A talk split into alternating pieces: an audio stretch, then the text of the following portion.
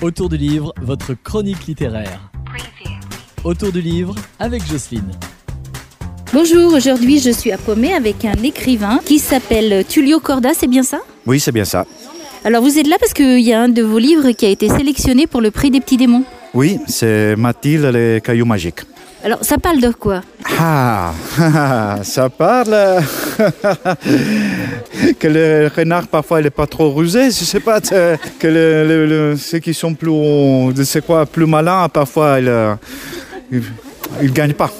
C'est ça. un peu. Euh, Vous avez écrit plusieurs autres livres, j'ai vu en fait.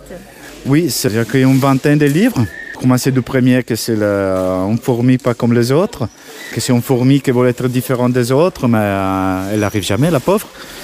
Et après, il y a des histoires d'escarabées qui, qui tombent amoureuses de papillons, il y a des grenouilles qui ne veulent pas devenir princesse, il y a des poussins qui veulent devenir empereur, euh, pour arriver à Mathilde, qui a- s'est fait arnaquer pour euh, le renard, mais qu'elle va gagner à la fin. Ah bah tant mieux.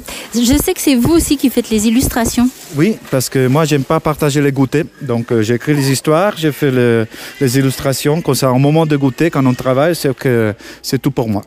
C'est à quel éditeur que vous avez fait paraître Mathilda et le caillou magique? Mathilde et le Cahier Magique, c'est sorti avec euh, chez Mine Édition.